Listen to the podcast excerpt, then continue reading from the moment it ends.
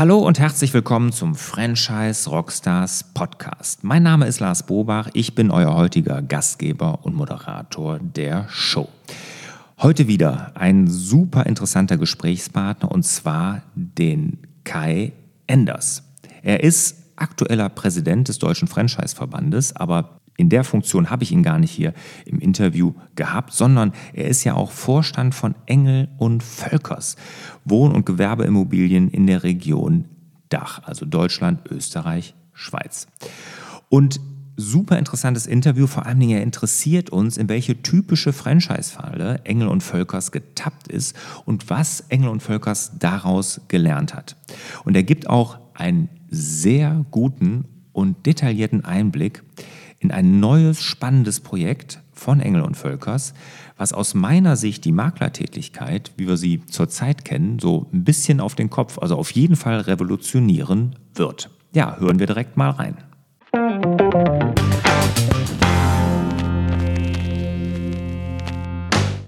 Herr Enders, lassen Sie uns mal an den aktuellen Zahlen von Engel und Völkers teilhaben. Wie sieht das so aus? Ja, unser Unternehmen ist 40 äh, Jahre alt geworden. Das ist schon eine ganze Menge für ein Franchise-Unternehmen. Und äh, wir haben in den letzten drei Jahren beim Markenkotageumsatz, das ist die wichtigste Kennzahl bei uns, einen Schritt um jeweils mehr als 100 Millionen gemacht. Und wenn Sie jetzt unseren Gesamtmarkenkotageumsatz des vergangenen Jahres hören, knapp 670 Millionen Euro, dann wissen Sie, dass äh, das eine ganze Menge für uns ist und dass diese riesigen Sprünge, ähm, dass wir dafür eben wirklich 40 Jahre gebraucht haben, um dahin zu kommen. Da kann ich jedem anderen Franchise-System nur sagen, geduldig bleiben, es kann ein Weilchen dauern. Mhm, aber das sind ja schon sehr beeindruckende Zahlen. Wie viel, wie viel Mitarbeiter hat Engel und Völkers denn über alle Franchise-Nehmer genommen? Da haben wir eine richtig schöne runde Zahl gerade erreicht. Wir sind jetzt bei mehr als 10.000 Personen, die im Engel und Völkers Netzwerk arbeiten und das verteilt auf 34 äh, Länder und immerhin 800 Standorte. Mhm. Länder in allen Kontinenten oder wo seid ihr da? Mhm. Immerhin in vier Kontinenten. Welcher Aber man nicht? muss sagen, äh, wir, wir, sind, äh, wir sind schon äh, besonders äh, aktiv in Europa und in den USA. Das sind unsere Schwerpunktkontinente. Ähm, in Australien sind wir nicht. Mhm. Und ähm, äh, auch dort muss man sagen, wo wir aktiv sind, gibt es natürlich Unterschiede, was die einzelnen Länder betrifft. Wir sind selbstverständlich ähm, ja, sehr stark in unserem Heimatmarkt Deutschland. Äh, hier haben wir über 300 Standorte für Wohn- und Gewerbeimmobilien. Äh, wir sind in der Schweiz mit rund 50 Standorten unterwegs. In Spanien sind es an die 100. Äh, Italien auch so um die 70. Und äh, ja, das sieht in vielen anderen europäischen Ländern noch ein bisschen anders aus. Also da ist noch eine Menge Wachstumspotenzial. Wenn ich zum Beispiel an Frankreich denke, unser Nachbarland, äh, da haben wir aktuell nur drei Standorte. Da stehen wir also noch ganz am Anfang unserer Expansion. Mhm. Unsere Kernmärkte, wenn ich das mal so zusammenfassen kann, sind die USA, äh, sind die sogenannte Dachregion, also Deutschland, äh, Österreich und Spanien und Italien. Mhm. Was, jetzt würde mich mal interessieren, was macht denn der Herr Engel und der Herr Völkers? Was machen die denn zurzeit?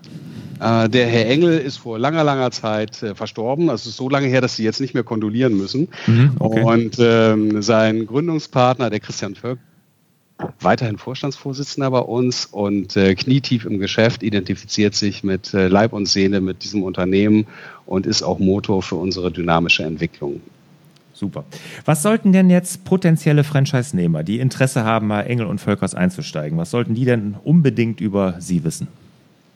Also ganz generell gilt ja, wenn man sich für Franchising interessiert, äh, dass man eine Kombination sucht aus Unternehmertum, also einer Eigenständigkeit, einer Selbstständigkeit, aber das trotzdem nicht ohne Netz und doppelten Boden machen will, sondern sich einem starken System, einer starken Marke und äh, anschließen möchte. Und äh, das ist für Engel und Völkers auf alle Fälle richtig. Und gerade wenn ich hier an unseren Heimatmarkt denke, ich vermute mal, unsere Zuhörer, die kommen hier im mhm. Schwerpunkt aus dem deutschsprachigen. Äh, wir haben seit vielen Jahren äh, keine Insolvenzen oder Shopschließungen gehabt. Wer äh, also sagt, Mensch, ich suche ein System, was wirklich funktioniert und ich bin begeistert von Immobilien, der ist bei Engel Völkers an der ersten Adresse. Der einzige Engpass, äh, wir haben nicht besonders viele Gebiete frei. Mhm, da hätte ich halt, jetzt auch gesagt, gefragt. Vor, ja. vor 40 Jahren angefangen, also das mhm. meiste ist weg. Mhm. Ist, aber wenn Sie vor 40 Jahren angefangen haben, dann kommen ja viele Nachfolge jetzt sehr wahrscheinlich. Das ist ja so wahrscheinlich ein richtiger Prozess, dass viele jetzt in die Nachfolge gehen von ihren Partnern, oder? Absolut. Das ist so. Äh, die begleiten wir aktiv und das äh, Schöne ist, dass es nicht besonders schwierig ist, Nachfolger zu finden. Sehr häufig kommen die aus dem Netzwerk. Also man ist schon Engel und Völkers Franchise-Nehmer und äh, ja umzingelt von Partnerbetrieben und äh, möchte selber noch expandieren. Das geht normalerweise nicht, aber wenn irgendein Partner altershalber aufgibt oder sich entscheidet, sein Unternehmen aus anderen Gründen zu verkaufen, dann ist das die Gelegenheit, und äh, da greifen dann viele auch gerne zu und sagen, diese Chance für Expansion, die nutze ich jetzt. Also sehr viel geht innerhalb des Systems, äh, aber wir gewinnen auch weiterhin äh, gute Leute außerhalb von der Engel- und Völkerswelt. Was müssen denn jetzt, wenn ich jetzt Interesse habe, ich bin Immobilienmakler oder begeister mich dafür, was muss, muss ich denn mitbringen? Was müssen gute Franchise-Nehmer bei Engel und Völkers mitbringen? Das Gute ist, Herr Bobach, Sie müssen nicht mal aus der Immobilienbranche kommen. Mhm. Also das ganze Thema Know-how, was man braucht, um einen Engel Völkers Shop oder ein Gewerbebüro erfolgreich zu betreiben, das kommt von uns. Das gehört zum Franchise-Paket dazu. Die, das Profil, was wir suchen, das unterscheidet sich gar nicht so sehr von dem Profil der meisten anderen Franchise-Systeme. Wir suchen die vertriebsorientierte Unternehmerpersönlichkeit. Das suchen natürlich alle, die in der Lage ist, ein Team aufzubauen und äh, die Marke adäquat im Markt zu repräsentieren. Was bei uns als Spezifikum dazukommt, man sollte in seiner Stadt gut vernetzt sein. Also wir suchen nicht den Niederbayern für Ostfriesland oder umgekehrt, sondern wir suchen Leute, die wirklich aus dieser Stadt kommen, äh, die dort in verschiedenen äh, Sportclubs äh, tätig sind, ihre Kinder auf der Schule haben. So ein privates Netzwerk, das nützt eine ganze Menge in unserem Geschäft. Und äh, es sorgt vor allen Dingen für Glaubwürdigkeit gegenüber den Eigentümern, wenn man sich mit der Stadt, auch mit der Einzellage der Immobilie ganz gut auskennt. Wie gesagt, Experte für Immobilien muss man nicht sein, aber wo die nächste Schule ist, wo man einkaufen kann, wie man das mit dem öffentlichen Nahverkehr regelt, das ist schon ganz gut, wenn man sowas mitbringt und sich das nicht alles erarbeiten muss. Hm, das, das sehen Sie so als wirklich Key-Faktor, um erfolgreich zu sein. Eindeutig, das gehört dazu. Die Erfahrung haben wir immer wieder gemacht. Äh, das bringen so 40 Jahre halt auch mit sich. Man probiert Dinge aus äh, und lernt, was funktioniert besser, was funktioniert weniger gut. Und es gibt immer Ausnahmen von der Regel. Also wir haben in vergangenen äh, Jahrzehnten durchaus auch Fremdbesetzung, wenn ich das mal so nennen kann, durchgeführt. Also Leute aus ihrem ursprünglichen Umfeld in andere Regionen versetzt. Und das hat manchmal auch funktioniert. Aber in vielen Fällen haben wir festgestellt, die Partner haben sich erheblich schwerer getan. Es hat viel länger gedauert, bis sie erfolgreich gewesen sind. Und manche sind nie in den Tritt gekommen. Und deshalb ist das bei uns heute eine ganz wichtige Eigenschaft und Qualität, die man mitbringen muss, wenn man äh, sich für eine Engel- und Völkerslizenz bewirbt.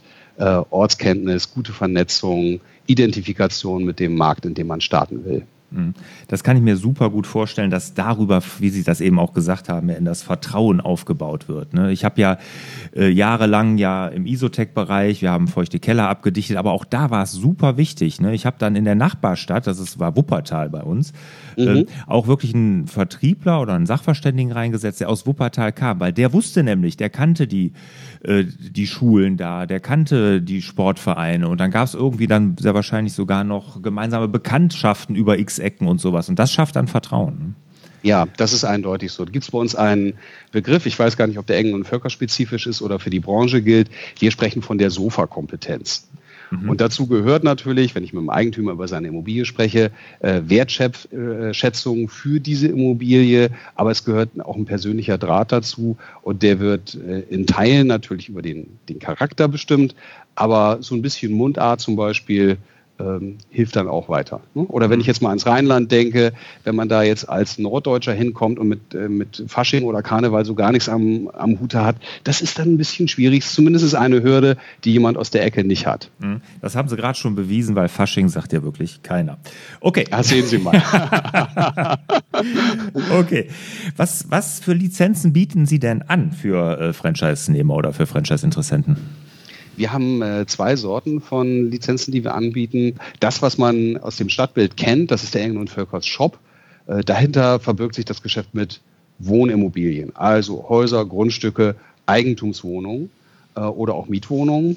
Und dann haben wir noch einen zweiten sehr äh, starken Zweig, das sind die Gewerbeimmobilien. Da sind wir häufig im Stadtbild nicht ganz so wahrnehmbar, weil unsere Teams da in Büros sitzen Und äh, dort kümmern wir uns um Wohn- und Geschäftshäuser, also Anlageimmobilien, Büroflächen, äh, Retail oder Industrie.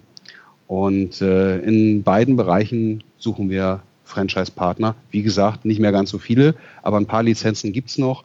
Und es ist nicht so, dass das Lizenzen sind, die übrig geblieben sind, weil sie weniger attraktiv wären. Wir schauen also immer, dass ein Gebiet ein, ein ähnliches oder zumindest ausreichendes Transaktionsvolumen bietet, um erfolgreich als Partner zu sein bei uns. Ähm, es sind schlichtweg äh, Regionen, für die wir einfach noch nicht den richtigen Partner gefunden haben, äh, weil uns zum Beispiel dieses Thema Lokalkolorit gefehlt hat äh, oder weil die Interessenten, die wir aus der Region getroffen haben, andere Voraussetzungen nicht erfüllen konnten. Hm. Okay. Ähm, aber man muss sich dann im Vorfeld entscheiden, welche dieser Lizenzen ich nehme. Also ob ich jetzt in diese Wohn- oder in diese eher Gewerbeschiene gehe. Ja, richtig. Dafür muss man sich entscheiden und auch für den Standort, um den es konkret geht. Hm, ja, das ist, das ist ja klar. Ne? Jetzt ist es ja so, wenn ich jetzt lange dabei bin und ich war ja auch über zehn Jahre selber Franchise-Nehmer, ähm, was mich mal interessiert, die, für die nachhaltige Zufriedenheit Ihrer Franchise-Nehmer, wie, wie sorgen Sie da? Weil das ist ja ein Riesenthema in der Branche. Ähm, absolut, das äh, schreiben wir groß, das ist uns extrem wichtig. Das sagen wahrscheinlich alle anderen Franchise-Systeme auch. ähm, aber bei uns und den anderen Mitgliedern im Deutschen Franchise-Verband, da stimmt es eben auch. Und äh, wie es der Zufall will, ich komme gerade vom Lunch mit dem Dr. Ahlert, der für den Deutschen Franchise-Verband ja die Systemchecks durchführt. Mhm. Ähm, alle Mitglieder des Verbands sind ja verpflichtet, alle drei Jahre einen solchen Systemcheck anonymisiert durchführen zu lassen. Das heißt, die Franchise-Nehmer werden befragt und können sicher sein, der Franchisegeber erfährt jetzt nicht, wer was gesagt hat. Mhm. Und äh, da gibt es viele, viele Fragen, die dort gestellt werden, damit man eben auch sehen kann, wie ist die Zufriedenheit mit den einzelnen Leistungsbausteinen. Aber die Gretchenfrage, die über allem steht, äh, und die finde ich sehr gelungen, die heißt, würden Sie es nochmal machen? Würden Sie mit diesem Unternehmen nochmal einen Franchise-Vertrag unterschreiben? Und wir haben da die letzten Male immer ziemlich gut abgeschnitten mit Werten von 93 und 94 Prozent.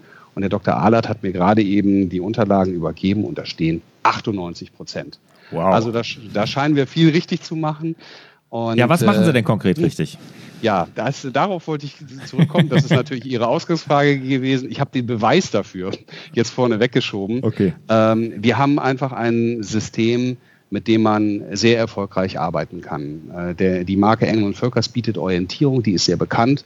Äh, viele Menschen verkaufen oder kaufen ja nur einmal in ihrem Leben eine Immobilie und äh, die suchen dann nach einer vertrauenswürdigen Adresse, gerade weil das Geschäft, in dem wir uns bewegen, die Makelei nicht unbedingt den allerbesten Ruf hat und dafür gibt es auch viele gute Gründe. Und Engel und Völkers ist bekannt, wirkt seriös. Das heißt, über diese Marke, über den Auftritt mit dem schicken Shop und der hohen Wiedererkennung habe ich auf alle Fälle schon mal die Chance, dass ich mich präsentieren kann mit meiner Dienstleistung. Wir werden also angesprochen und äh, haben die Gelegenheit, unser Konzept vorzustellen. Und das ist schon die halbe Miete, denn da gibt es natürlich in jedem Markt noch einen Haufen anderer Makler, die äh, gerne eine Immobilie verkaufen wollen. Und äh, wenn man sich dort schon mal präsentieren kann, dann ist eine Menge gewonnen. Dann kommt der zweite Teil, das, was ich eben als Sofakompetenz beschrieben habe. Dann muss man natürlich den Kunden den Eindruck vermitteln, ich bin wirklich auch als Person der beste um deine Immobilie erfolgreich zu verkaufen. Dafür bieten wir eine ganze Reihe von Dienstleistungen und Tools im Online-Bereich, aber auch im klassischen Marketing. Ähm, und äh, ja, offensichtlich funktioniert das gut. Die Umsatzzahlen habe ich ja schon genannt. Die mhm. Zufriedenheitswerte von uns kennen Sie jetzt auch. Ja, und äh, Sie machen das daran fest, dass Sie so eine, Ihre Marke so eine Strahlkraft hat, dass, so die, dass daher die, die Begeisterung oder auch die Zufriedenheit über Jahre dann anhält. Also die Marke, wie gesagt, ist der Türöffner, ähm, aber das alleine macht noch nicht das Geschäft. Unser System, unsere Vorgehensweise, äh, die Dienstleistungen und Marketing-Tools, die wir anbieten, also das eigentliche Konzept, was dahinter steht, das halten wir für überlegen. Und äh, das hilft dem Partner dann, das Geschäft auch erfolgreich abzuschließen. Es ist also die Kombination aus Markenbekanntheit und Auftritt, womit wir auf uns aufmerksam machen, und der tatsächlichen Dienstleistung, wie wir sie durchführen. Okay. Genau. Qualität, ein gutes Stichwort, das haben Sie ja gerade schon genannt. Wie halten Sie die Qualität denn aufrecht? Das ist doch bei so vielen Standorten, wie Sie sie haben, über so viele Länder, Kontinente sogar verteilt. Wie, was machen Sie da konkret? Also wir haben einen äh, Außendienst, das sind Leute, die nicht hier in Hamburg in der Zentrale sitzen, sondern ganz bewusst dezentral. Also entweder in Bundesländern, hier in Deutschland oder wenn wir eben auch in Spanien oder in Italien. Da sind Leute vor Ort, die die Sprache sprechen, die den Markt kennen und die vor allen Dingen unser System sehr, sehr gut kennen. Und äh, die sind regelmäßig beim Partner draußen und einmal im Jahr machen die das, was ich Ihnen gerade über den Deutschen Franchise-Verband erzählt habe, nämlich einen Systemcheck. Das heißt, wir prüfen die auf Herz und Nieren. Wir schauen, wie sind die Abläufe, passt das noch perfekt zusammen mit dem, was wir den Partnern mit auf den Weg gegeben haben. Das bewerten wir. Äh, dieser Systemcheck ist auch kein, äh, kein Geheimnis oder keine Überraschung. Die Partner wissen genau, was da drin steht und was sie tun müssen, um dabei sehr, sehr gut abzuschneiden. Und insofern haben wir Transparenz von beiden Seiten. Und äh, ja, unsere Partner sind sehr ehrgeizig, identifizieren sich sehr mit der Marke und haben regelmäßig gute Ergebnisse. Das ist also glücklicherweise kein Thema. Vor allen Dingen, weil die Partner verstanden haben, sie machen das nicht für uns, sondern sie machen das, um in ihrem Markt erfolgreich zu sein. Und diese, wird also nicht so, nicht so sehr als, als lästige Vorgabe der Zentrale empfunden, sondern wirklich als Schlüssel zum Erfolg des Unternehmers vor Ort. Hm, als, als Hilfe oder Dienstleistung dann auch. Ne, ja, genau. Sind denn die, die Leute, die das machen, sind die bei der Zentrale, also bei Ihnen angestellt? Richtig, die sind bei uns angestellt, kommen aber sehr häufig aus dem Netzwerk, was mhm. äh, für Akzeptanz sorgt. Das sind also ehemalige Makler oder Büroleiter, die selber jahrelang dieses Geschäft gemacht haben und damit auch eine große Glaubwürdigkeit haben, wenn sie dem Partner sagen, Mensch, du musst es so und so machen, äh, damit du hier wirklich erfolgreich bist. Okay. Jetzt haben wir so viel Tolles gehört, tolle Zahlen, tolle Systeme und allen Pipapo. Aber wo viel Licht, da auch immer ein wenig Schatten. Was war denn jetzt so die größte Herausforderung für Sie als Franchisegeber? Und was haben Sie hab, daraus gelernt? Ich habe geahnt, dass da noch was kommt, Herr Bobach. und äh, natürlich, wenn man ein, ein großes und erfolgreiches System ist, dann bedeutet das nicht, dass man äh, in unserem Fall 40 Jahre lang alles richtig gemacht hat.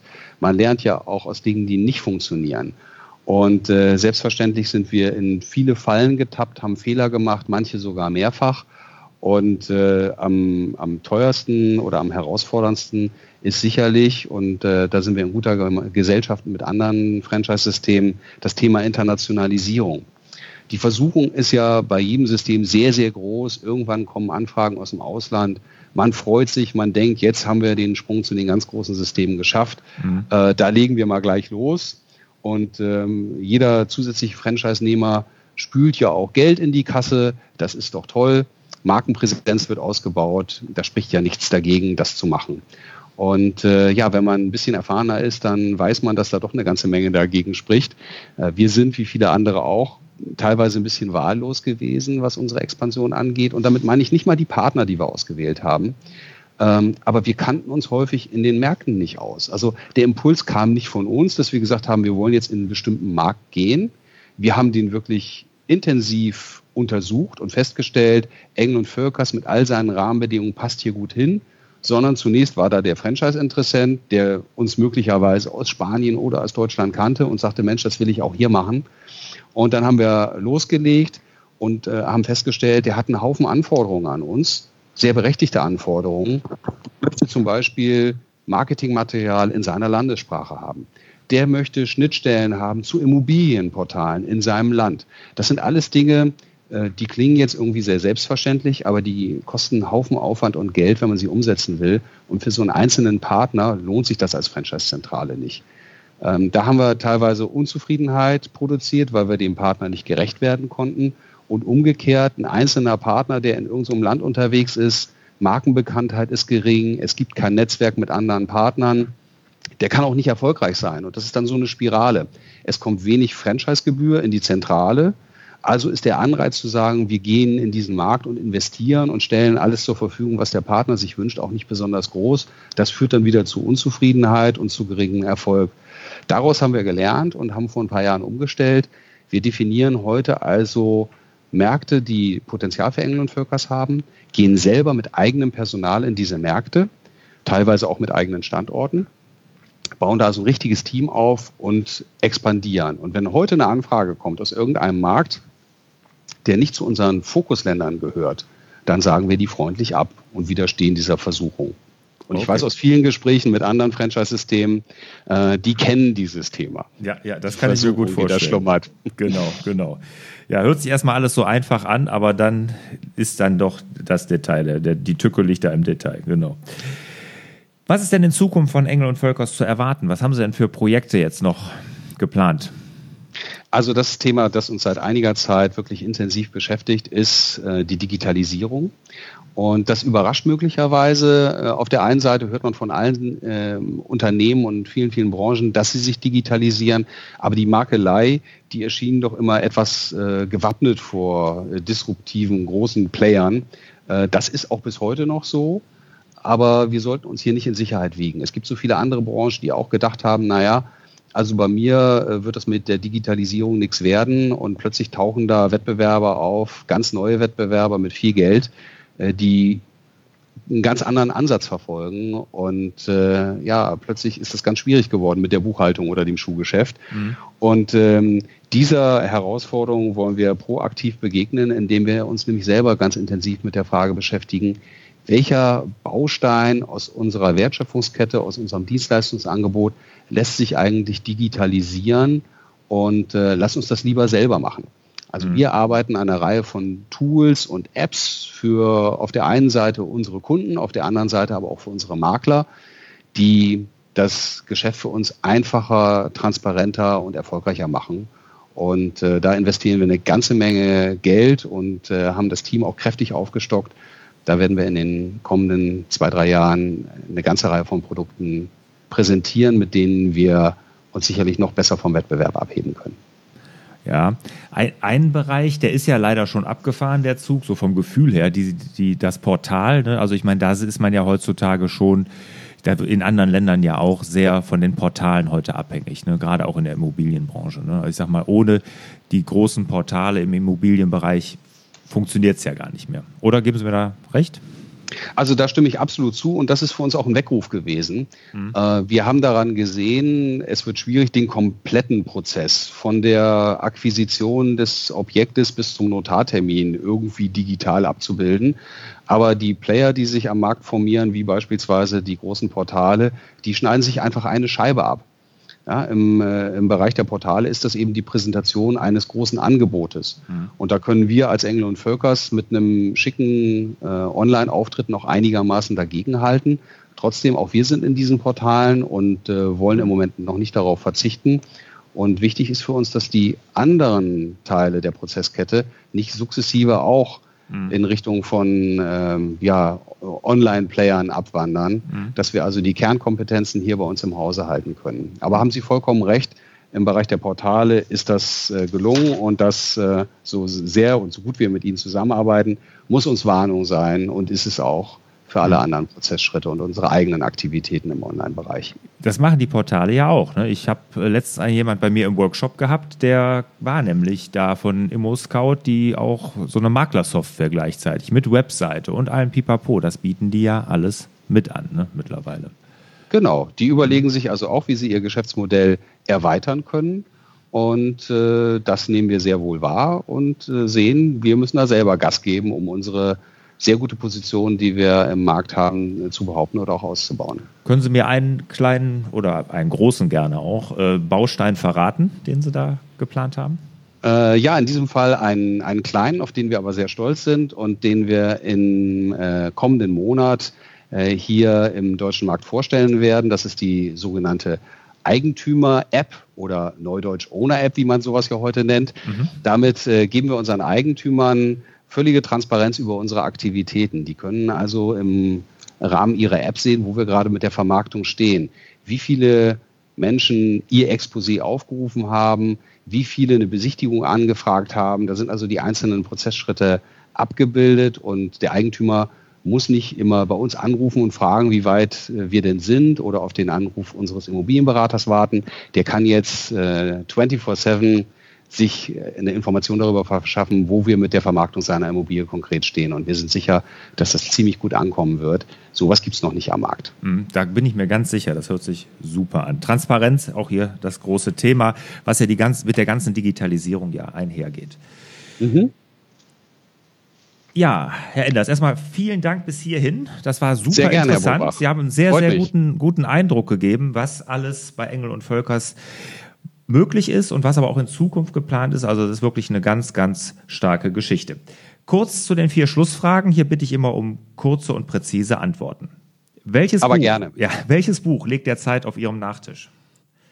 Nachttisch, ein, Entschuldigung, äh, nicht Nachtisch, Nachttisch. Nachtisch gibt es da vielleicht noch dazu.